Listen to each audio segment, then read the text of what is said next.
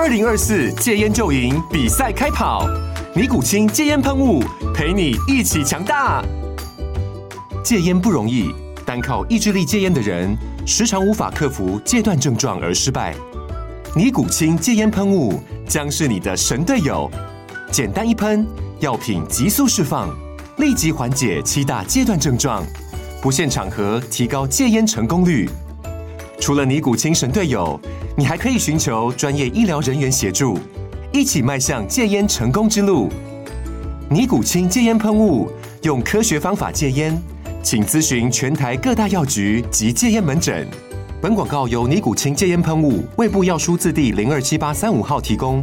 嘉安嘉护股份有限公司，台北市中山区民生东路三段二号十楼，北市卫药广字第一一三零三零一九零号。尼古清戒烟喷雾，相伴每个新开始。经验分享，掌握趋势，欢迎收看《决策者》，我是王嘉玲。自从疫情爆发之后啊，相信周末假日，如果不是在看我们节目的观众朋友，可能大家都到户外去走走、爬爬山啊，或是到海边去走一走。那今天节目当中呢，我们就为您邀请到国内数一数二、历史悠久的户外品牌，我们欢迎欧都娜董事长陈坤。嘉玲好，各位观众朋友，大家好。欢迎董事长。董事长，我们刚刚提到，就疫情爆发之后，几乎我所有朋友假日都是往户外跑。今年暑假，我们整体业绩应该成长很多。呃，今年暑假比去年大概成长接近三十个 percent，三成啊。对，但是去年三级太 太惨了。哦，去年基期比较低一点。对，山也不能去，呃，森林公园也不能去，海边也不能去，运动运动场馆也不能去啊，哦，所以当然去年基期是比较低的。不过疫情现在算一算，也将近要三年的时间了。你们应该发现到，过往我们大概都是街边店啊，或是百货的门市很多。不过现在整个消费模式都有改变。呃，除了街边店或百货之外，当然，呃，一般大型的商场也还 OK 哦。这几年大型商场崛起嘛，啊、哦，那再来就是再从线线下转到线上啊、哦，这个是一个非常明显的一个趋势。嗯哼，像我们欧都那有多大的转移？线上线下，呃，线上线下，以前在疫情之前大概是九比一，嗯，那目前会慢慢的累积到，在整个线上的会来到，已经来到大概十五个 percent，那持续在比例在在调整当中。那您觉得在这一波疫情之后，我们户外品牌的一些契机，你有没有嗅到一些商机存在？户外品牌的契机，因为这几年没有办法出国嘛，哦，那当然就是。往山上跑，往户外跑，还有非常多的秘境。在以前户外，大概就是很多人穿着雨鞋，或是随便穿着一个运动鞋。嗯，但是真正在山上是有一点点小危险的啊，毕竟它的路不是像我们平坦的这样的一个柏油路或是大马路。嗯，在山上有石头啦，有泥泞啦，有草啦，有树根，是很滑的。嗯，啊，所以。登山鞋就是非常重要的一个一个商品啊。对。那所以在整个登山鞋是有非常明显幅度的成长。嗯。再来就是登山杖，因为在登山杖下坡的时候，如果有登山杖，它可以降低你膝盖跟腿部的负担。哦，那真的差很多。对，等于是多了两只脚的概念。对对对，所以这个登山杖也是在成长当中。那再来就是背包，嗯、因为一个好的背包，你背起来它是比较透气的，嗯，不会非常闷热的。那传统的比较一般般的背包，它是背久了会很闷热，背不久，那一直会流汗，嗯、哦，所以你流汗流多了，会造成体力的一个下降。下降，嗯，不过我们说到欧都娜，哎，其实时间过得很快，四十七岁哦。呃，对，已经四十七年了。但是很多人哦，可能会知道欧都娜都是一些户外用品啊等等，但不知道说，其实欧都娜的前身是山王。对，创办人是您父亲 崔英才先生。对对对，欧多纳的前身是三王工业，那也就是我父亲是创办人。嗯、那为什么叫做三王？是因为爸爸妈妈很喜欢登山，很喜欢户外，所以在山上很多的中级山啊，都是父母亲，他经常去啊，就带着一些好朋友去登山，所以久而久之，呃，很多山友就叫我爸爸。双双双双哦，就就这样叫。我周末假日也都在山上，我妈妈也都调侃我说：“你是想当山大王吗？” 跟跟你父亲一样的绰号。对，所以那个时候其实父亲成立山王的时候，我们做的项目好像也跟现在不太一样。哦，当时做海滩拖鞋。嗯。哦，就是因为我我们叫双王嘛，哦，所以就跟好朋友筹组了一家山王工业。嗯哼。那最主要就是做发泡 EVA 这样的一个海滩拖鞋。嗯哼，那个时候爸爸创业的时候，您几岁啊？创业是一九七五年嘛，那我是一九六二嘛，所以刚好是十三岁。十三岁的时候读初中。十三岁，对，刚好刚好读初中。爸爸创业的时候有没有印象？有一些特殊的故事可以跟我们分享？呃，对我影响很大，当然就是呃告诫我们不要去碰的事情了啊、嗯。比方来讲，要做财富的创造者，不要去做财富的分配者，或者是一定要。完全合法的做事业，嗯，那再就是灰色地带的，就不要去碰，嗯，然后如果对社会没有价值加分的，嗯，就尽可能不要去做。哦，其实爸爸从小对您耳提面命，而且对于山的热爱这件事，他也是从小就已经把这个观念灌输给你。我四岁四岁开始有记忆哦，那家庭环境也是小康了哦，但自从有记忆之后，就是。假日，父母亲就带着我们去登山、去钓鱼，然后去浮潜、去抓章鱼、去去露营、去玩很多现在很夯的东西。但是在那个年代，五十几年前，嗯，哇，我们家庭是非常的很前卫的，对，就很前卫，就跟欧美一样。对，嗯，哦，所以你是从小就发自内心的喜欢户外这些活动，对对对，直到现在，你觉得？你在啊带领这个品牌，这对你来讲跟你的兴趣是结合的，呃，完全的契合，所以做的很开心，也有很多媒体或是朋友访问，哎，为什么会做这样的这样的一个事业？是做这样的事业，不得不去爬山、去去玩水、去游泳吗？我说不是，是因为兴趣成就事业。太喜欢这个 户外的活动了。是。不过刚刚您有提到，一开始其实山王做的是这个发泡。那有关这个部分，除了做这个拖鞋之外，其实还有跟冲浪板有关。一开始我们也做，我们现场有几块冲浪板，能不能跟我们讲一下一开始的这个产品？一开始先做海滩拖鞋嘛。嗯、那因为父亲他技术很好，他是读台北工专化工科毕业的，嗯、那所以它呃在整个配方制作非常棒，那就开始做了。冲浪板，红色这一片，红色这一片，呃，是比较早期的。这是哪一个年代的？这个大概在三十年前。三十年前、啊？对，哇，啊，三十年前，三十几年前，那那当时这个冲浪板外表看是漂漂亮亮，嗯、但是刚性就比较不够，嗯，只可以当一般的细水型的冲浪板，没有办法当真正的高阶冲浪板。那慢慢的，我们的技术越好，就开发出黑色的这一片，嗯，跟。呃，迷彩的这一片，嗯，那这个刚性就非常强，还有贴个底板，就像那种三楼的巨浪，我们看到冲浪影片或是冒险影片，嗯、那一种卷浪啊、哦，都可以在里面，呃，去非常自在的使用。您自己也喜欢玩水？我喜欢玩水、游泳、冲浪、哦、SUP 都喜欢、嗯。所以直到现在，爸爸一开始创立的东西，您都没有放弃。呃，这个都没有放弃。海滩拖鞋我们已经没有做了，嗯哼。但是冲浪板这个持续在整个在让它的一个品质跟它的性能，嗯持续在增进中。在退伍的时候，您就已经加入了山网，一起来帮忙。呃，退伍的时候有一点心不甘情不愿的，那父亲要我回去，我总是很难去抗拒。哦，那就心不甘情不愿的先去做了三个月的临时工。对。那我三个月的临时工是，其实当时没有几个人知道我父亲就是董事长，就开始做仓储规划，然后搬运这些海绵啊，然后画线啦，做储备区啦，哦，就这样开始做，然后再来就做开发哦，产品设计开发跟仓储管理啊，这样都兼着做。那在一个偶然的机会，那我就跟父亲还有跟这些股东们提到。哎，欧美国家，他们大概在人均所得超过一一万二以上之后，整个户外活动好像变成他们生活中的一部分，而不是一种运动，就是非非常的一个生活化。所以台湾当时蒋经国先生有提了一个三年国民所得倍增计划，在那个年代，所以股东们就同意了。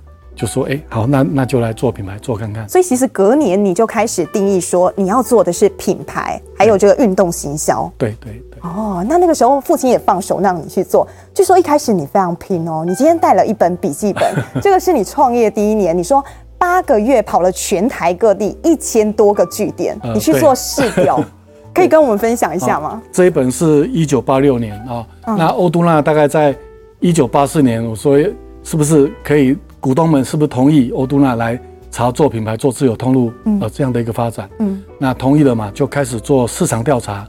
那我们在短短八个月做了一千六百多个市调点。哇！那我个人跑了，这是铁人行程哦。那我个人跑了一千一百多个点，一千一百多个。就是你中间有休息过吗？呃，很少，大概出门就十天到半个月，因为做的很开心。嗯，可以去访问钓具行，访问。那个体育用品店，还有少数的登山用品店，嗯、啊，为什么是钓具行？当时台湾没有污染，嗯，河流啦、海边啦、湖泊，到到处你到哪边去游泳、去钓鱼都都钓得到鱼、哦。还有非常多的文具店，嗯，因为家庭主播你太年轻，没有经历过那个年代。我们这个年代，如果不是在大台北、大台中、大高雄，嗯、当时买运动用品是在文具店购买。哦在文具用品店买这些体育用品，对对对，这么特别哦！我有印象，小时候好像买过羽毛球，对，羽毛球啦、溜冰鞋啦、篮球啦，还有一些呃很多杂七杂八的，几乎都是在文具店或书局才买得到，所以就拜访这么多。那我刚刚偷偷翻了一下，我看到一个 memo 很有趣，你上面写说要来调查抱怨客人抱怨你们家睡袋的 这个数据，因为我们的睡袋。有经销商说厚薄不平均，那厚薄不平均肯定就是制作问题，所以我们就要来看看到底有多少的客数，那来了解我们自己的原因出在哪个地方，然后赶快去改善。你最后一页有一张地图，你可以把它翻开来让我们看一下吗？那个是你全台各地你去拜访过的所有据点。对，这个其实当时买买的所有全台湾的，嗯。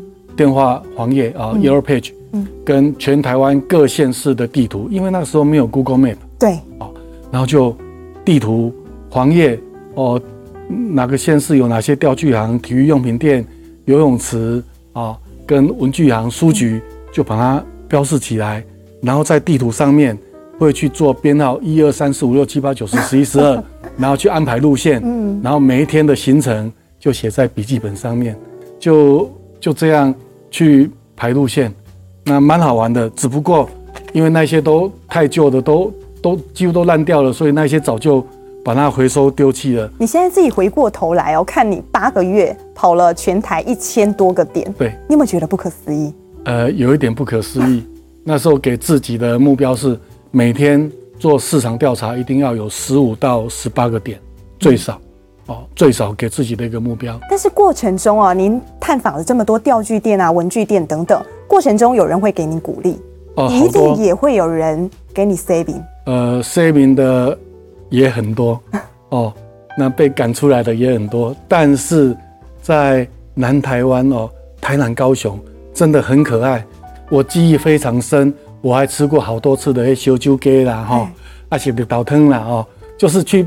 去拜访，因为二十几岁嘛，嗯，那三十几年前哪有什么专业的市调公司？没有，嗯，那那个时候也没有个资法，所以我们调查的非常详细，坪数啦，开多少，开多久年，呃，开几年了，嗯，然后是自己的房子，嗯，或是租的，然后哪个品牌，大概站在他墙上，跟他的柜台，他的这些橱柜，大概几个 percent，然后就记录下来，包含。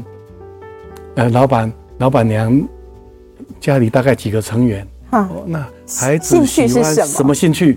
所以第二次来的时候聊到这些话题，很快就成交。哇，所以其实回想起来，这是一个很不简单的一个过程。那很快哦，欧都娜在一九八五年，是我们这个品牌就成立了。是，您大概花了多少时间让这个品牌损益平衡？品牌损益平衡哦，其实，在三王工业。做了一年嘛，那做了一年，那一年才做七百多万嘛，但是年轻人哦，那时候没有不太有头脑，就也要冲就冲哎哈。那提出编列的四百万的品牌预算全部花光，嗯、可是营业额才做七百多万。那个时候我记得宾士一两百的一台才一百三十几万，天哪，等于花掉三部宾士。真的，那个时候怎么跟公司的股东跟父亲交代？呃，因为股东公司嘛，父亲不会有有什么意见，但是。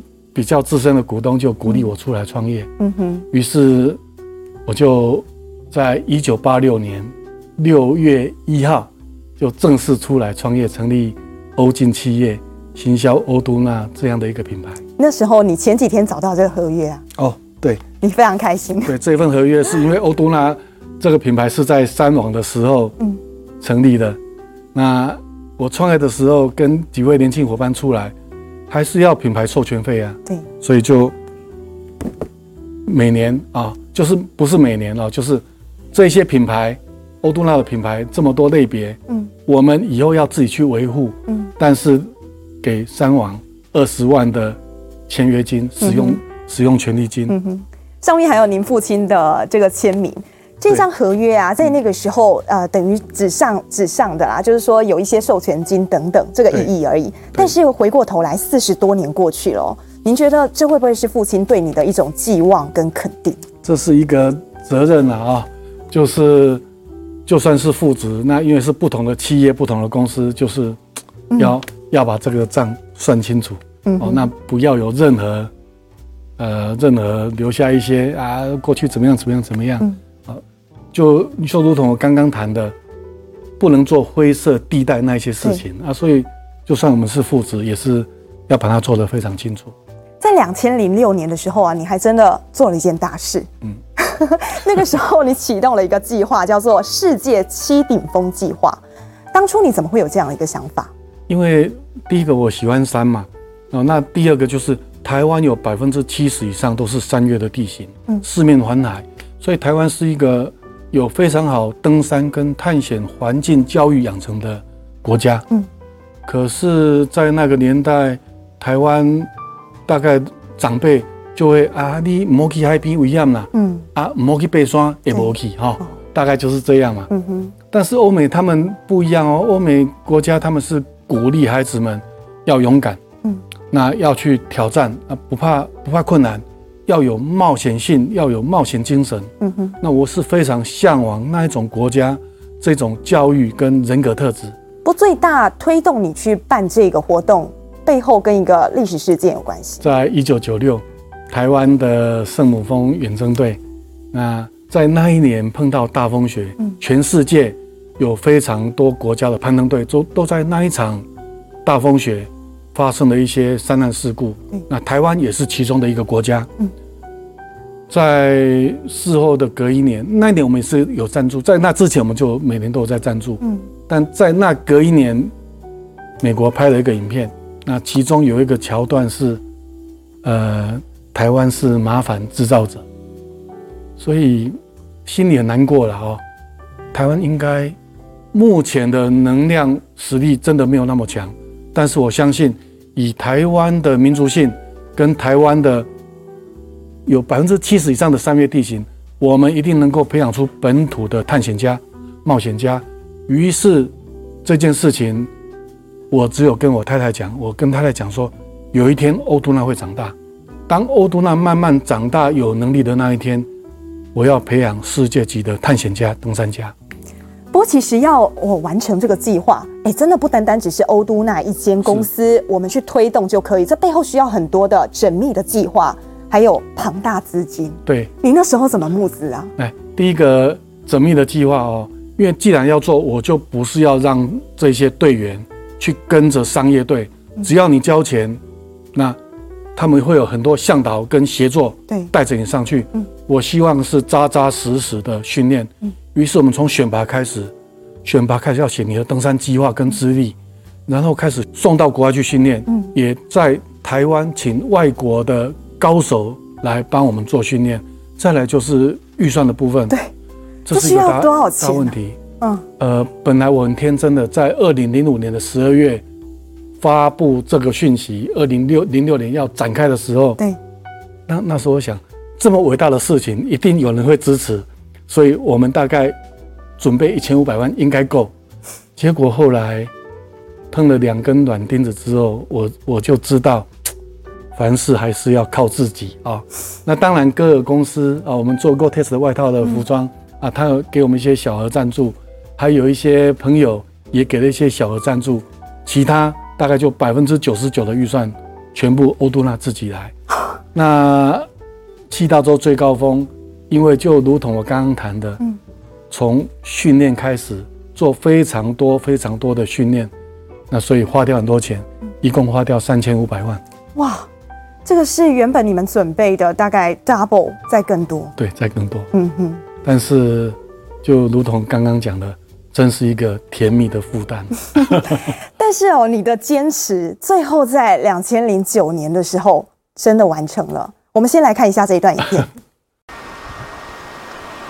二零一九年五月十九号早上十点四分，我们终于要登顶圣母峰了。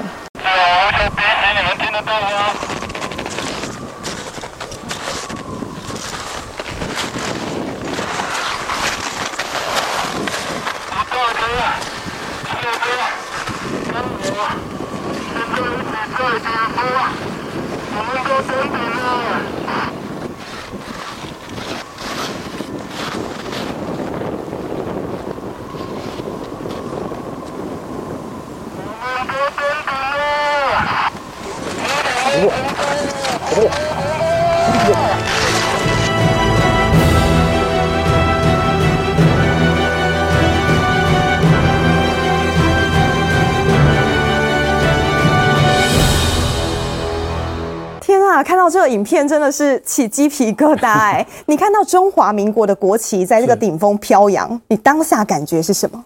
呃，我掉很多眼泪。然后我每一次在演讲分享，或是像刚刚这样画面重播，我也是全身颤抖，就就会很很激动，因为那种激动跟感动，不是身历其境很难去体会。嗯，因为这一步路走了这么长才完成啊。那所以在二零零九年五月十九号十二点三十六分登顶，然后大概十二点。三十九分到四十分的时候，我接到电话。嗯，那个时候我在体委会的办公大楼，一个他给我一个小会议室，小会议室就是每一个钟头跟媒体朋友们汇报目前的状况。嗯，那我接到电话就开始掉眼泪，就一直掉，一直掉，呃，掉掉掉很久，掉眼泪，擦眼泪，就这样。你自己没有办法控制，真的没有办法控制。那。就是走过来也，也也带着中华民国的国旗上去了，而且为了让我们的国旗上去，我们在二零零八年又追加预算到西藏，哦，全世界第六高峰卓奥友，嗯，无氧的攀登。那二零零九我们选择从尼泊尔上去，嗯，比较困难，费用又比较高，但为什么选择从尼泊尔上去？国籍才能上去，你从西藏，国籍怎么上去？不可能嘛！像这样的活动啊，其实不单单只是一个人完成，是一个团队完成，甚至是国足荣耀。对，我们就邀请非常多台湾最有经验的这一些顾问团队，有早期在推动海外攀登这些顾问团队，然后每个月训练，每个月开会，然后做很多的一个呃研究。那怎么路什么样的一个路线？甚至我们的队员是。出发前，在龙总啊高伟峰高医师会帮我们做检验，每一趟回来再做检验，然后就做追踪。你的身体在高海拔再下来之后会产生怎样的一个变化？哦，这个都要观察，要观察，之后还要再追踪。对，等于是一个跟医学结合，嗯、跟科技结合，嗯、而且还有一个小小感动跟创意，就是我们做了一个小创意，就是这辈子、下辈子你可能没有机会攀登圣母峰。但是如果你愿意上传一句祝福的话，或是一张微笑的照片，那我们会带着台湾人的微笑，把它组合成一张台湾的地图，带着台湾人的祝福，共同登顶圣母峰。天哪，回想起来都觉得还是鸡皮疙瘩，这是一个很不容易，而且需要大家的力量才有办法去完成的。那一趟啊，您带着你的太太去到尼泊尔接这些队员回来，据说你是一到机场，这眼泪就一直滴，一直掉。对啊，就就就控制不了，爱哭的 爱哭的大男孩。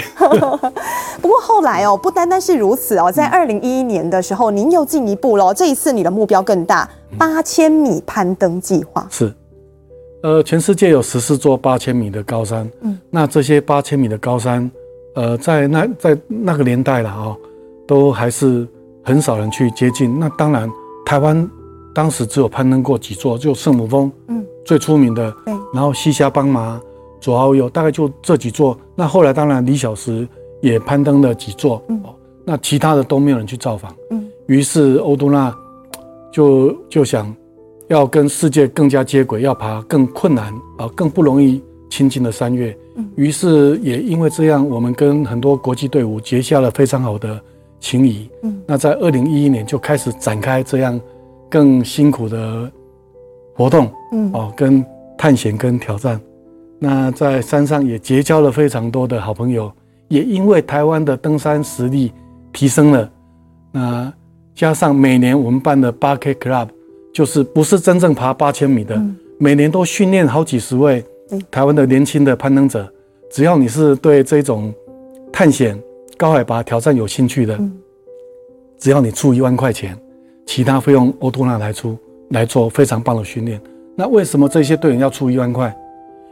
有部分钱是你自己掏出来的，你会用心学习。哎，真的。那如果是免费的，对啊，如果全部都是欧都纳出，老实讲，你不会在乎了。嗯。所以也因为这样，现在台湾呃海外攀登跟海外践行蓬勃发展。那当然这几年因为疫情就比较停滞。对。在山上也发生了一些呃刻骨铭心，然后。非常惊险的故事。您最难忘的是哪一件事？在二零一二年，我们带着台湾的攀登队去布罗德峰啊，世界呃八零五一哦这样的一个高峰。那一位队员在即将登顶前啊，就很可惜的手套掉落。嗯，手套掉落，他必须要下撤，因为一定会冻伤，必须要截肢。嗯，然后在下撤的时候不小心。滑落了一百多公尺，滑落一百多公尺，在七千多公尺的高山，一般人想几乎不可能生还嘛。对，太危险。运气还蛮不错的，再往前二十几公尺就是垂直的断崖冰壁，停住了。嗯，运气也蛮不错的。嗯，捷克的登山队跟伊朗的登山队，他们的一个协作，看到这样的一个状况，赶快找到我们的队员。嗯，然后。给他温暖，然后给他打救命针，嗯，那陪着他慢慢下撤。那我非常感动的是，队员安全的下撤之后，一直感谢他。那伊朗这一位队员，他只有淡淡的讲了一句话：“In mountain, we are family。”在山上不分你我，对，在山上我们就是一个大家庭。对，哇，那那是非常感动的。嗯，那在过程当中，我们这几年也救了非常多的。国际队员，嗯，还有国际队员，他在我们登山的时候坠落冰河裂隙好几十公尺，嗯哼。那因为刚刚我我说明了，我们的队员都要经过自救跟救人，对，在那种地形随时有可能碰到冰河裂隙，嗯，那你如果去判断有没有冰河裂隙，嗯哼，那万一真的让你碰到了，如何救人跟自救？我们把一位国际队伍。掉下去几十公尺又拉上来啊！真的，我们也成功救援，成功救援，嗯，有好好几次成功救援。嗯，我想这些年您父亲如果听到他，呃，或许也有看到，他应该会觉得非常感动的是，因为他想传承给你的不是赚钱的能力，他想带给你的是户外教育，而且你把这个体现的非常好，你把它传承给台湾的每一位消费者，甚至是不认识欧都娜的消费者，还有全世界。对，您做得非常好。我们不单单只是帮助有训练过的这个队员，甚至连想要圆梦没有能力的人，您也帮助过。在之前哦，你有帮助过那个折翼天使郭伟奇，是对，您帮助他登上玉山，而且你陪着他一起去。那在山上啊，您觉得他最大挑战是什么？你给他什么帮助？呃，最大的挑战，我给他帮助其实不多，当然就是。装备啦，然后整个登山的预算啦，啊，整个行程所有的这一些配套，嗯，然后有几位很棒的在从事生命教育的年轻人啊，就陪着他，我们就一起一起上去，嗯，然后看到最辛苦的就是给他最多的应该就是鼓励跟打气吧，因为他走一下如果有高低差比较大的，嗯，或是有上坡再下坡的，他的意志会掉落。那掉落之后，他就必须要再把它装上来。那他的义肢是从膝盖这边是截断的嘛？嗯，所以要抹上凡士林，再加上一个袜套，然后再把义肢装上去。那就这样到了快登顶的时候，快登顶那五十公尺，嗯，那个石头都是非常大，对，所以那个动作就很困难。对啊，连我去的时候，我们一般人健全的时候，我都需要在那边 双手脚并用。他那个真的很不简单。我就跟他讲，他都已经掉那么多次，都已经磨到破皮，都红肿了。我说，围棋，这样其实真的已经算登顶了。再上去，这个真的太太辛苦了，真的很辛苦了。嗯，然后他就就掉着那，他掉着那就我要上去，就已经看到顶峰就在那边。那我们只好就陪着他继续上去。那终于他也成功了，就带着他阿公的相片。跟他的阿公说：“阿公，我登顶玉山了。”其实我想，不单单只是您帮助他，您在帮助他的整个过程当中，您得到更多养分跟感动，对，可以让你走得更远。对，在过程当中的确。那其实我们欧都娜，我们先不要说这个百岳，百岳有点 对一般人来讲有一点困难、嗯、哦，需要经过训练。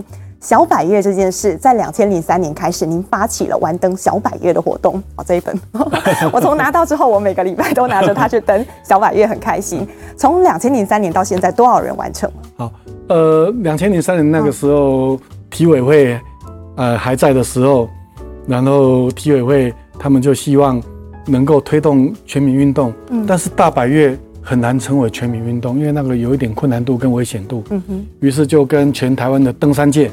啊，这一些前辈们跟热血的登山朋友们，共同在全台湾各个县市挑选一百座，可以代表当地县市或是有特色的山岳。嗯，那是当天要能够来回的。可是政府公部门比较可惜，就是大概你换了一个 leader 之后，有时候政策并不是那么容易延续。对，没有办法延续很久。对，或者是那个经费预算有时候会排挤不容许。嗯，于是。我就在想，好不容易体委会都踏出这第一步，但是又又停了，很可惜。嗯，那不然这件事情就让喜欢三月、喜欢亲吻土地的陈坤欧都纳这家企业，我们来做。多少人完成这件事？到目前为止有七百个人完成了这一百座的小百月。真的啊？就台湾这么这么美好，所以我想推动小百月完灯是。很美好有意义，又是一件甜蜜的负担。那刚刚谈到七百个人完登一百座，嗯，那有好几千个人已经完登五十座，嗯，那已经有超过十几万个人认证，有超过十七万个山头，有超过几千座的一零一大楼的高度，超过绕地球几百圈的这样的一个累计的总长度。那再更感动的是。目前已经有一百对夫妻同时完登一百座小百岳。哇，夫妻一起完成啊，这个不简单。有二十几，有二十几组是三代同堂都完成。那每年我们都办这样的一个颁奖认证。嗯，嗯，我相信，如果家庭主播你也在现场，你会也会感动，因为很多人在致辞，就是让他改变了生命。然后不知道台湾竟然有这么美。如果欧都娜没有办这么一百座的小百越认证，他根本不可能踏遍每一个县市，绝对不可能。我觉得董事长非常的。亲和力，而且他自己的那个精神是会渲染的。我认识欧都娜，我印象最深刻就是当我踏进这个门市之后，我家附近就有一家。嗯，我踏进去之后，我觉得，哎，欧都娜是不是大家都是家族企业，还是说他是您的可能亲戚来做这个生意？因为他把这个品牌当成是他自己的品牌，他的孩子一样。甚至那个老板跟我说，他一辈子在这个品牌底下工作，他们不肯离开。是不是爸爸那个时候就传输你这样的观念？我们的员工就是你的伙伴，您怎么看待就是这个关系？嗯，在欧都纳就基本上我们就一直在谈哈，在欧都纳没有员工，只有伙伴，哦，进来就是一家人。那当然大家要与时俱进的共同来来成长。那再来就是在我们公司，呃，我们还办了退休伙伴联谊会。嗯，为什么会办这样的退休伙伴联谊会？因为把大家当家人嘛。嗯，那能够在欧都纳退休，就是你把最人生当中最精华的这一段岁月。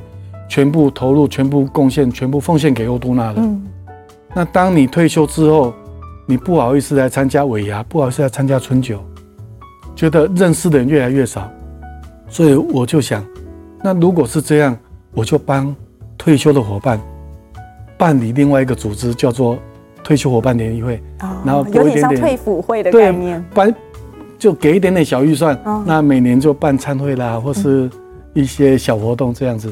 让这一些资深的伙伴可以再聚在一起，那每次聚在一起都是好多人都是抱在一起。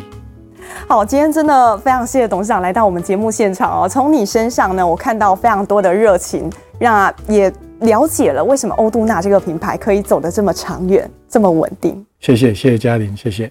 决策者，我们下周见。